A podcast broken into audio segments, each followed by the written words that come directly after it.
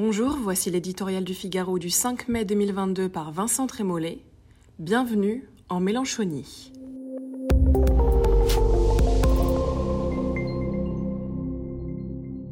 Ralliement de circonstances, conversion sonnante et trébuchante, ententes obliques. Ces contorsions auxquelles il nous est donné d'assister depuis le 24 avril ne sont certes pas le propre de la gauche radicale, mais le spectacle avilisant donné par les socialistes et les écologistes extirperait tout optimisme du cœur du citoyen le plus exemplaire. Tout cela n'est pas neuf, rétorqueront les hommets de plateaux de télévision.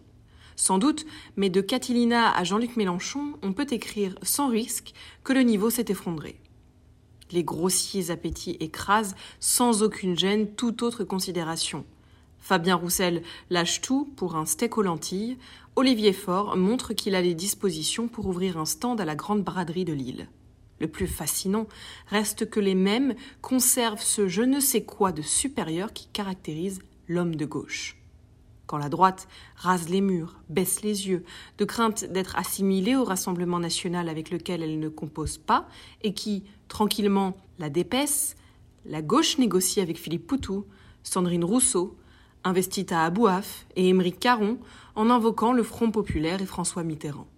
C'est pourtant le soleil bolivarien sur une piscine municipale envahie de burkini que promet cette nouvelle Union populaire. Redistribution sans production, souverainisme social, fiscalité délirante, sans frontiérisme irénique, écologisme apocalyptique, communautarisme tranquille. Bienvenue en Mélenchonie. Plus encore que la retraite à 60 ans, que l'ambiguïté sur les traités européens, c'est cet islamo-gauchisme assumé, ce triomphe de nuit debout sur Charlie Hebdo, qui consomme la rupture avec la gauche républicaine.